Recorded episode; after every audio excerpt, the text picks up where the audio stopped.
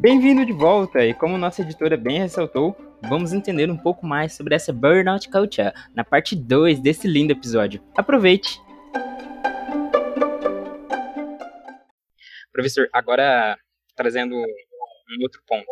É, eu estava ouvindo um podcast, um outro podcast, eu também ouço podcast, é, e era sobre dois físicos, se eu não estou enganado, sobre um curso que eles fizeram para o YouTube, e aliás eu recomendo, o canal se chama Ciência Todo Dia, que é muito interessante. E eles estavam fazendo esse curso e eles publicaram no YouTube, e um curso gratuito e tudo mais, não foi assim uma mega produção, né, perto do que eles faziam no canal e tudo mais. E o que eles estavam falando era o seguinte, que a gente vive numa cultura onde meses depois de meses intermináveis, trazendo para o nosso caso, produzindo um TCC, uma oficina, uma feira, outra atividade, e se você tira um breve tempo para você ter uma vida social, você é titulado como desocupado, para não usar uma palavra muito mais pesada. E você é titulado como desocupado e você só ficou uhum. trabalhando na sua saúde mental. Como que a gente não se sente, é, ou como evitar a ansiedade num, num, ambiente, numa cultura como essa? Se você trabalha meses e se você tem um fim de semana para você, você é desocupado. Então, você falou uma palavra fundamental para esse processo, considerando principalmente, acredito eu, que a maior parte dos ouvintes serão alunos de administração, que é cultura. Cultura não necessariamente no sentido sociológico amplo, apesar disso estar posto na discussão, né? existe um, um, um estigma do não fazer ou da utilidade estar vinculada ao trabalho, da utilidade do indivíduo estar vinculada a, a uma atividade profissional. Tá? É, isso é de A a Z, de norte a sul do país, então não, é uma coisa local. Mas quando você fala do ambiente escolar, do ambiente educacional e do ambiente de trabalho, você está falando da cultura desses espaços. Né? No caso da empresa da cultura organizacional, que vocês já devem ter estudado, inclusive, com a professora Ige. Né?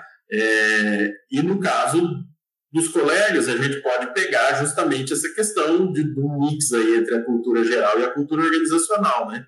Que é como você desenvolve isso dentro da, dentro da sua turma, dentro do seu grupo de trabalho. Né? É... E aí a gente sabe que qualquer coisa que mexe com cultura, ela é muito mais morosa, ela é muito mais de médio e longo prazo do que para agora, que também é outra cobrança que a gente vive nesse mundo maluco que a gente está de pé, né? É, é, que agora, agora, agora, agora, agora, agora, as coisas não são para depois, as coisas são para ontem, né? É, então a gente precisa ter a capacidade de analisar entender o ambiente, né? Fazer esse mapeamento, a capacidade de perceber os melhores movimentos para a gente, são, mas são experiências que só a vivência traz. Tá? É, é, tem coisas que a gente vai apoiar um pouco no começo, vai sofrer um pouco no começo, até conseguir fazer esse ajuste, até a gente chegar na capacidade de, de ter uma compreensão mais macro desse espaço e começar a propor, poder propor essa questão de quebra de paradigma, de mudança de estigma, né, de, de é, mitigação de estigma social dessa questão que você está falando. É, ao passo em que, assim, muitas vezes essa, essa ignorância se propõe ou se faz presente porque as pessoas desconhecem as regras do jogo também, né? A regra do jogo não fala que você tem que estar 24 horas ligado. E tem gente que consegue fazer em muito menos tempo que isso, né? A regra do jogo hoje no mundo do trabalho no Brasil fala, inclusive, que você pode ter três períodos de férias no ano. Okay? A regra do jogo no mundo do trabalho no Brasil fala que a gente tem feriado até dizer chega.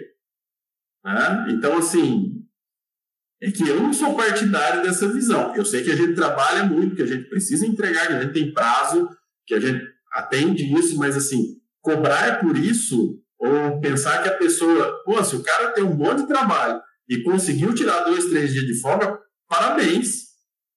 Aproveita, né? É, assim, chegou aqui entregou, não está fazendo isso no horário de expediente, que ele tinha que estar aqui. E aí a gente tem um mínimo. Aí a gente volta na questão do, de, de, falando de coisas sociológicas, coisas mais amplas, né? Está falando das convenções sociais, né? Da, das regras, das normas, dessas coisas que fazem a sociedade funcionar. Agora, a pressão vai muito do quanto a gente também consegue confrontar isso. não é, é minimizar o peso disso. Isso é muito pesado, isso é muito importante. Não à toa, N autores pesquisam, além de ansiedade, depressão, essas coisas, pesquisam assédio moral, pesquisam assédio institucional. Hoje tem uma série de assédios, inclusive a temática já se transformou num macro tema chamado violência laboral. Né? Então, assim, para englobar todos esses comportamentos inadequados que geram, é, é, muitas vezes geram transtorno para as outras pessoas. Então, assim, a gente tem que estar muito atento a esses fatores. Né? Mas, enquanto indivíduo, é aquele negócio, observa. A pressão está muito grande. Você também não sabe se tem certeza se você está num lugar bom para você. Ó, rapa, segue para próximo, passa o chapéu.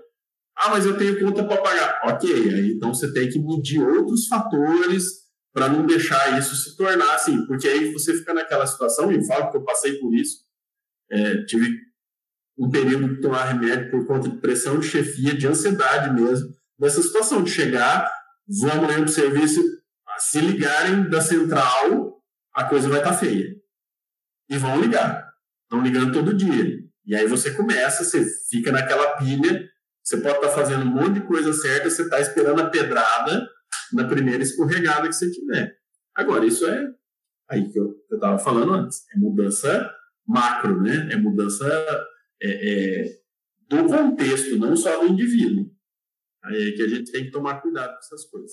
Professor, ainda falando um pouco desse desafio da, da de viver em coletividade, é, a ah. gente vê muitos desafios. É, eu, eu vi essa pesquisa no TCC de uma colega nossa, onde eles tinham, eles estava apresentando um gráfico que relacionava é, o nível do desafio com o nível das suas capacidades e habilidades.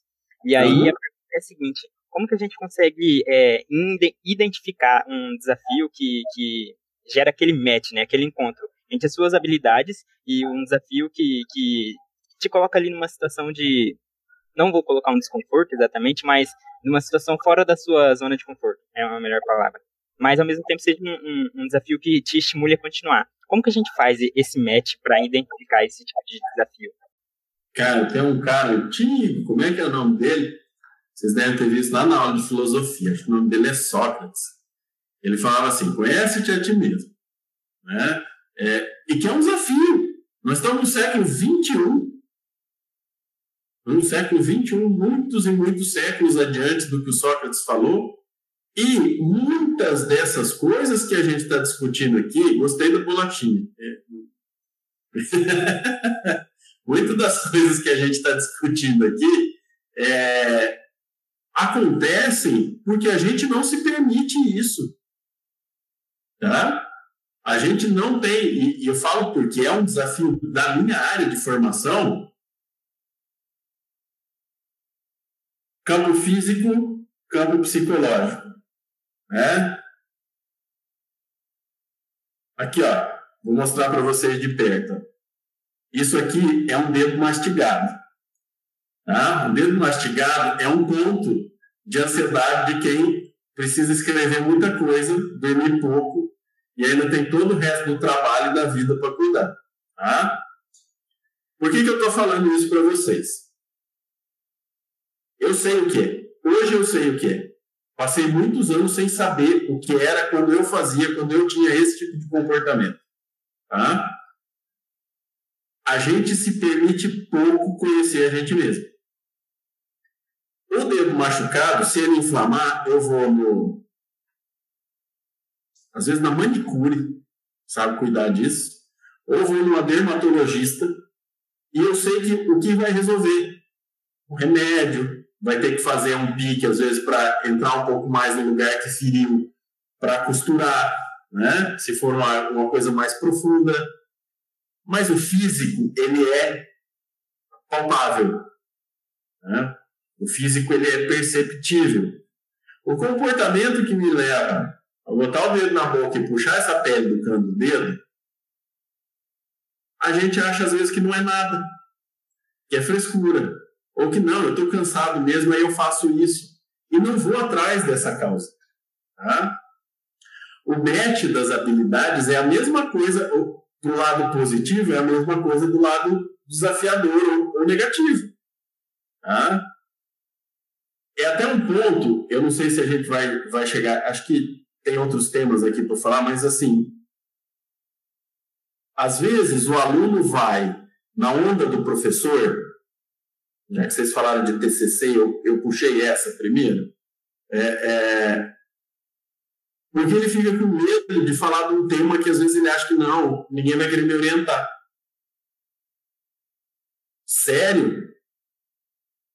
Vocês tudo maior de idade, fazendo nível superior, ADM aqui no Migrã, então, o curso é só noturno, quer dizer, 90% de vocês trabalham, vocês estão tomando pancada de todo lado e vocês não conseguem definir o tema que vocês querem escrever? Vai deixar para o professor escolher isso? Você então, põe na cara, né? Não, mas é, mas é, Alexandre, que assim, aí isso vai gerar ansiedade. Porque você não gosta daquilo, você vai ter dificuldade de achar material, mas você vai se ver obrigado, porque é um passo obrigatório para você chegar na formação. Então, esse ano eu precisei abrir mão de muitas orientações de TCC, porque eu estou terminando meu doutorado. Tudo muito conversado com a coordenação do curso, com os alunos e tal. É, mas o ano passado, por exemplo, apesar de ser pesquisador da área de saúde mental, de saúde mental e trabalho, do campo de psicologia organizacional, um, dos trabalhos do ano passado que foi super legal foram os meninos que propuseram justamente impacto de jogos eletrônicos em relações e habilidades sociais. Se eu jogar muito, isso vai me prejudicar como pessoa? Né? Isso vai trazer impacto que pode gerar ansiedade, é, outros transtornos neuróticos, ou gerar uma dissociação da realidade, porque eu estou jogando muito videogame? Ok? O menino veio formar em psicologia, ele é gamer, ele vive disso, ele vende, ele compra, ele joga, ele é de equipe. E ele falou: não, eu vou parar e vou estudar esse trem. Tá? E aí a gente incentiva. Porque o orientador, ele, né, orientador. Ó, você está saindo muito, volta aqui. Agora você está saindo muito para cá, volta para cá. Mas o tema é de vocês. Então, assim, isso não só para TCC. O local do estágio, se for fazer o estágio fora, o local que vocês estão procurando emprego, as disciplinas que vocês gostam mais. Se eu sou um cara muito da área, vamos lá, da interface ADN contábeis, e eu gosto de custos, eu gosto de é, é, da própria gestão contábil, eu, é isso que eu vou fazer. Né? Se eu tenho essa parte financeira mais voltada para o negocial, eu vou lá para a parte de é, como o professor Alexandre fez uma live esses dias atrás de finanças e banking, né? Vou pensar em mercado financeiro, mercado de capitais. Mas isso é, também não é o orientador que vai falar. Tá? Esse match da habilidade, é, é, eu vou ver se é uma coisa, por exemplo, que está ligada a, uma, a, um termo que a gente usava mais um, um tempinho atrás, não muito, né? o pessoal chamava de pulo do gato que é justamente isso assim, ah, isso aqui é o que vai fazer acontecer. Eu, particularmente, acho que pulo do gato não se ensina. E não que a gente esteja escondendo alguma coisa na aula, que a gente esteja deixando de ensinar, não. Por conta disso que a gente está falando, que o pulo do gato, esse match do, do meu comportamento com a minha habilidade, né, para estimular, se a gente pegar o conceito de competência para estimular a minha atitude, ele é uma coisa minha. Ninguém vai colocar esse mi assim e falar assim, olha, tem que ser isso aqui. Se você não gosta, a coisa não flui. Ah, em busca de manter os nossos dedos intactos, né? Como que a gente faz para controlar essa ansiedade nos períodos de prova? E agora, no meu caso, da minha turma da de contábeis que vai se formar agora, no período do TCC, na hora de apresentar, de formular ele. Como que a gente mantém os nossos dedos inteiros? A minha, o, o meu dedo não está arrebentado por falta disso. É mais por prazo do que por falta de estudo. Mas a primeira dica é estudar. Olha que coisa. Né? A primeira dica, assim, fenomenal, estudem. Né? Ou como dizia o ET Bilu, que desceu aqui em Corguinho, na época, busquem conhecimento. Né? Então, assim, é... não tem outro caminho. Vocês estão na formação de nível superior. Tá? O domínio do conhecimento técnico é o primeiro passo para o sucesso da prova. Tem um outro ponto que ele é mais é, é, sutil, que ele é mais relacional, que é conhecer o estilo do professor. Né? Que tipo de prova, que tipo de exercício, é, é, que tipos de desafio o professor propõe quando ele faz uma questão aberta, uma questão fechada. Isso tem. São diferentes estilos para diferentes professores. Tá? É... Se ainda assim vocês mantêm a questão, tá ansioso, aí começa, aí começa assim, aí mastiga o dedo, tem gente que puxa cílio, puxa sobrancelha, tira cabelo. Eu tinha um colega de trabalho que era uma coisa, uma coisa absurda. O que ele arrancava de cabelo dele. Tanto que hoje ele tem 38, 37, ele é careca. Ele não conseguiu controlar. Ele parava e ficava assim. Aí começou aqui em cima, foi um buraco. Cara, olha o que você está fazendo. Aí ele tinha entrada, porque o pai dele tinha entrado. Aí ele começou a fazer aqui do lado. Aí ele fazia de um lado num dia, do outro lado outro. Bicho, vai. Não teve jeito. Chegou nesse ponto, aí vocês têm que buscar técnicas, né? Hoje em dia se fala muito de, de até da, da psicologia positiva de mindfulness, são técnicas de controle de, de relaxamento. Ele é uma somatória, ele é relaxamento, é, é concentração e é exercício de ritmo cerebral. Tá? Então, ele tem técnicas é, neuropsicológicas bem profundas. É, é uma coisa legal, o pessoal está estudando. Já tem estudos até de aplicação de mindfulness como técnica de controle de ansiedade no trabalho. Né? Então, assim, é, é coisas para a gente estar tá bem atento aí. Aí a gente precisa ver outras formas daquilo que nos ajuda a, a ter uma, uma rotina, uma estrutura de trabalho. Se você é o. Aí o pessoal, pessoal brinca e inventa um monte de história. Vocês estão vendo que no fundo está desfocada? Se eu puser a mão em cima, aparece. É um quadro com ímã. Aí tem os ímãs coloridos. Dependendo do tipo de coisa que eu preciso deixar mais fixa, é uma cor, mas isso é um esquema meu. E aí a gente precisa ter isso, entendeu? Estou vendo ali do Alexandre, chegou num ponto que não aguenta mais olhar para o trabalho, corre, arranca o violão daquele da parede, vai para o quintal e esmurra o violão até cansar, né? Vai cantar, gritar, põe para fora um pouco. O dedo vai embora também fazendo isso, tá? Principalmente se é violão de aço. Eu recomendo. Se quer laçar o dedo, não mastiga, toca violão de aço. É. Entendi, não, mas assim, vai e faz. Faz alguma coisa, sai de casa, vai dar. Ah, mas aí eu não posso sair porque está na pandemia. Vai caminhar numa praça. Se uma pessoa tossir ou espirrar lá na frente, tem um monte de espaço aberto. Não vai caminhar no shopping, né? Porque tem ar-condicionado. Vai caminhar na praça. Vai dar uma volta na rua, ou pega o carro, só sai, tira a cara, vê um pouco as coisas. Ou percebe o teu espaço, como a gente teve que fazer agora, né? Aonde a gente. Tra... Hoje, agora, eu estou aqui no Unigran. Eu tinha bastante coisa para fazer, eu estou por aqui. Né? É... Mas, assim, qual é o seu canto na sua casa? Estou vendo do, do, o Alexandre está ali com o violão, a Denise tem os livros aí atrás. Se organiza os livros, vai te ficar mais tranquilo se, em vez de ler só o slide, o texto que o professor disponibilizou, você pegar outros capítulos para complementar o conhecimento, ou pegar texto de outros autores, ou você, é, como é que a colega falou uma vez? Ou se você é um maluco do post-it, né? Que pega um texto aí, põe o laranja numa parte, o amarelo na outra, azul na outra, né? e vai marcando, né? Mas é o seu. Está lá, tá vendo? Mas é o seu esquema de trabalho. É isso que você sabe que, assim, eu, eu falo isso porque eu tenho memória visual, fotográfica para uma série de momentos e de situações, até de leitura. Né? Que a hora que vem o estalo, na prova, na hora de construir um artigo, não sei o quê, você lembra até assim, ó, a posição daquela frase no texto, que tem uma caixinha de observação do lado, quem é o autor. Mas isso são coisas individuais. Né? Eu hoje me, me viro muito melhor com arquivo digital. Até os livros que eu preciso, eu tenho eles em versão e-book. Tenho o aplicativo da editora e tal, do que o livro físico. O livro físico nunca foi uma coisa que me.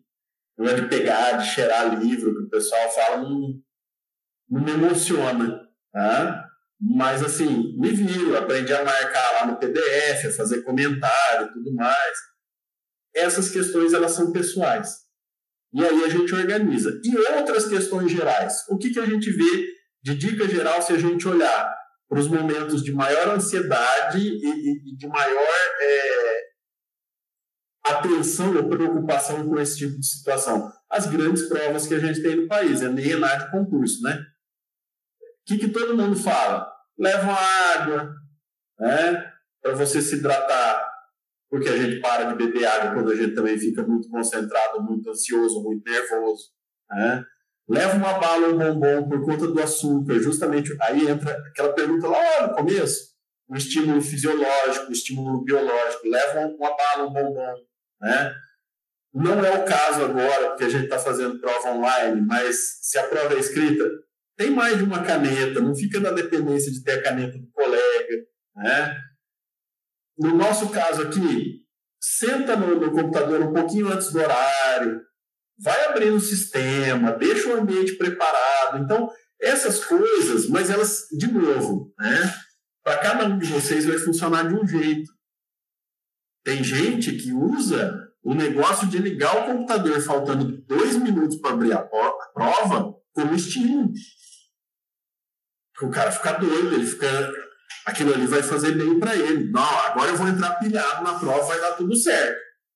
Tem gente que vai chegar 15 minutos antes, vai ligar, vai ver se o, o e-mail está abrindo, vai ver se o Classroom está abrindo, vai sair, vai entrar de novo para testar, para ver se está funcionando tudo, vai ver se a internet está funcionando, vai desligar, vai ligar a internet de novo, vai testar no celular, porque se não funcionar no computador, o celular está lá de backup para ajudar. Então, essas coisas são extremamente individuais, mas são dicas, são dicas importantes. Né? Você tem ali uma água, um suco, tem alguma coisa, às vezes, que não seja um doce, mas uma coisa ali para você mastigar, principalmente nesse movimento que nós estamos de prova online, é, ajuda. Ajuda, porque é o controle mesmo. Né? É, há uma, uma história, história, né, com E, que diz que uma das, da, um dos motivos da invenção do chiclete foi esse, né? Foi controle de ansiedade, para a pessoa ficar ali mascando e dar uma, um alívio em relação àquilo. E, e, vários atletas hoje falam isso, né? Esses atletas mais conhecidos, que geralmente, mesmo jogando o cara não para de mascar chiclete, ele, eles falam que é isso. É uma forma de puxar a concentração, de, de é, se livrar de outros estímulos, mas vejam, são técnicas individuais que, que, que, que essas pessoas desenvolvem. Ah, eu que vou passar agora, tô passando pelo final do, do curso, né? A gente vai ter a apresentação de TCC, assim, eu queria saber como que eu consigo prevenir se tem uhum. algum exercício, algum, alguma coisa que eu possa vir já praticando, porque eu já estou pensando lá na, lá na apresentação, alguma coisa que eu possa vir praticando desde hoje, uhum. até chegar o dia da apresentação, assim, que ajude você a assim, controlar, porque teoria a gente vai ter, afinal, a gente escreveu, né? Então, se você uhum. escreveu, você sabe o que você vai estar falando. Mas, assim, para controlar aquele tremelique, o tique do olho, a boca que treme, a voz que não sai, se tem alguma coisa que a gente pode fazer, né, como um tratamento para futuras. É, como para futuros projetos, né? Você vai começar a fazer coisa muito importante na sua vida e uhum. mudar isso.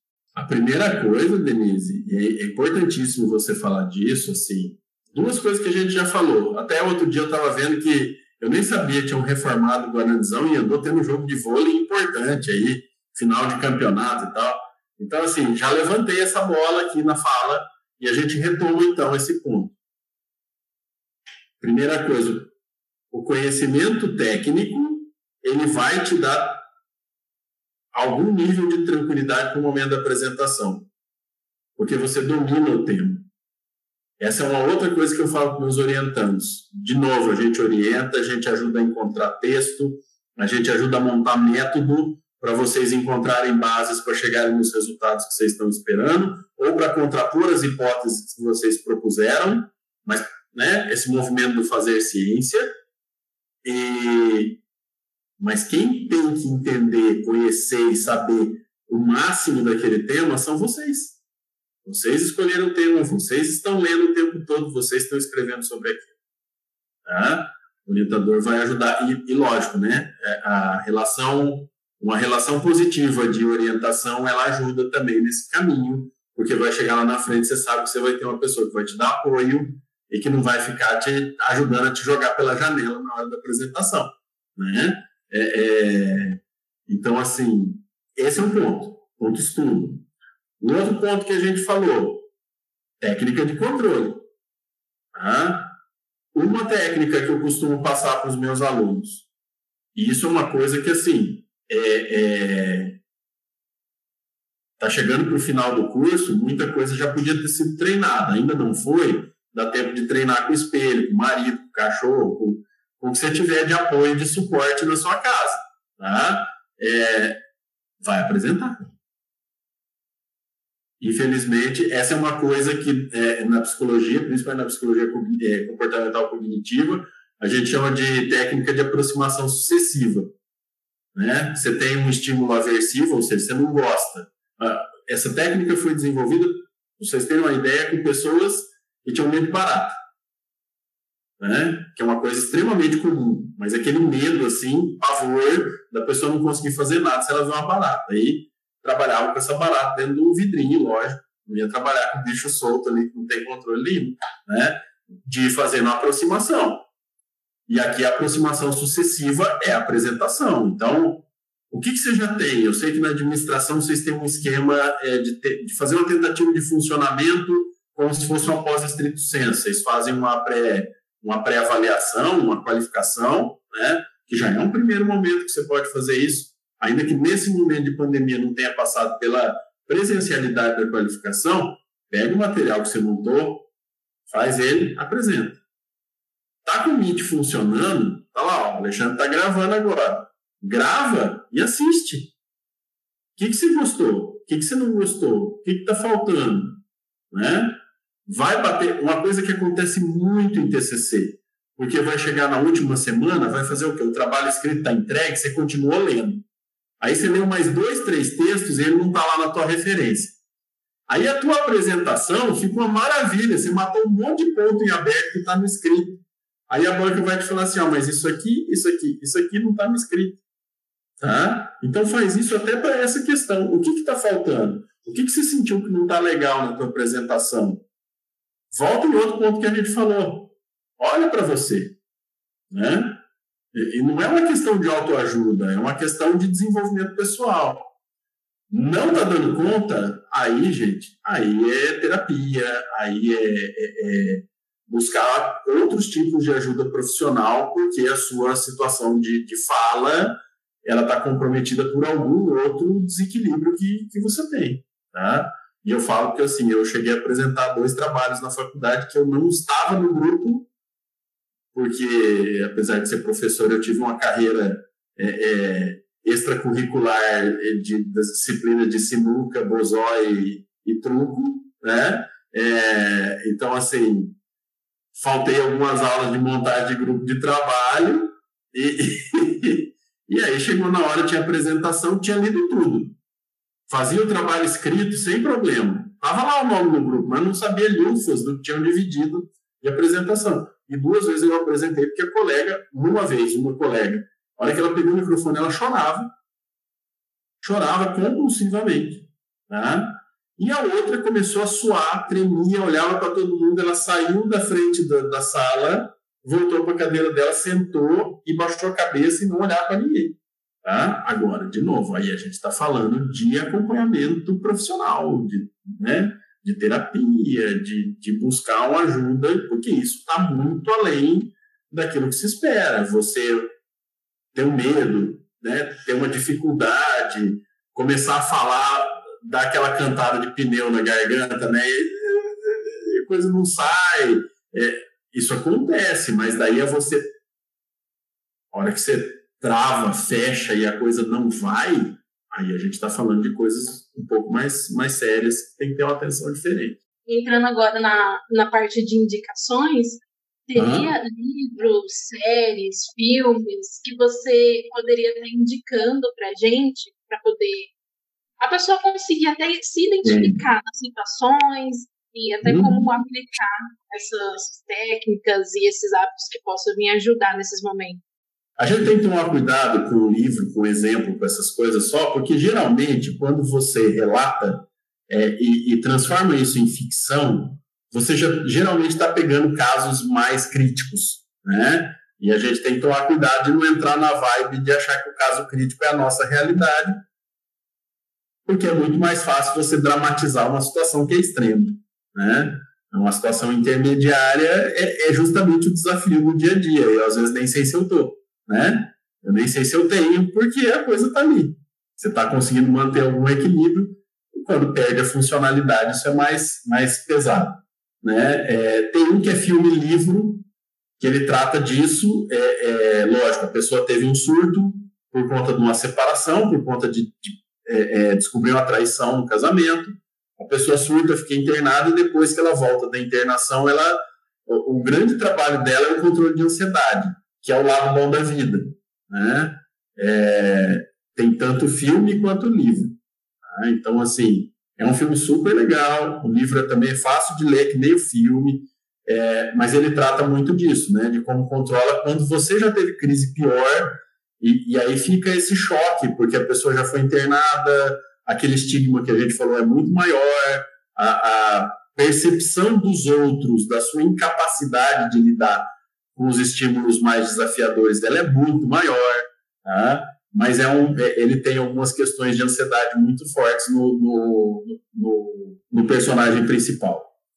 De filme, tem também o discurso do rei, né, que é a transição é, de reinado na Inglaterra e o, o, o, o membro da família real que assume o reinado, ele é Garno. Só que ele precisa fazer discursos e ele assume no período das guerras, né? Primeira e Segunda Guerra. Então, assim, ele diretamente tem que estar em contato com o público. E aí fala justamente disso, do tratamento que ele faz, do acompanhamento que ele faz para tratar disso. Por isso o filme chama o Discurso do Rei. Tá? É, e tem um outro que é ficção completa, mais que o paciente. O paciente, olha, o, o personagem os personagens principais são extremamente ansiosos, que é a adaptação. É um filme com Nicolas Cage, acho que é de 2002, 2003. Tá? É, tem um podcast que saiu recente, que é o, o nome do podcast geral é Rádio Peão, da Você S.A. O 28 episódio, ele fala sobre ansiedade.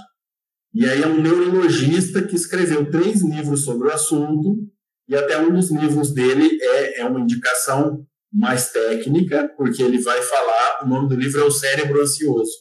Ele vai explicar o funcionamento do cérebro, naquela questão que a Denise falou mais cedo, né, da parte fisiológica, como é que funciona, o que, que é diferente, né, é, o que, que ele. É, é, que adaptações dele que tendem a se tornar é, mais complexas, porque ele já não funciona no mesmo ritmo normal dos outros cérebros. É bem interessante esse trabalho. E tem um documentário, se não me engano, da Netflix, agora não lembro se é Netflix ou se é Amazon, que é Explicando a Mente.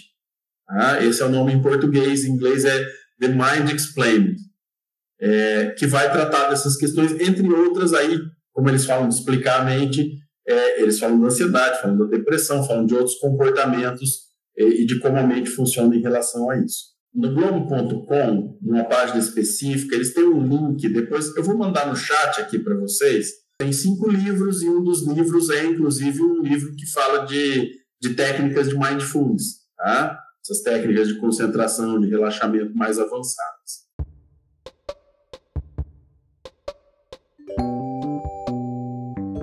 avançadas. é isso aí, galera. Enquanto todos aproveitam as ótimas dicas de conteúdo, ficamos por aqui desejando um ótimo fim e ano a todos. E não, não roam as unhas.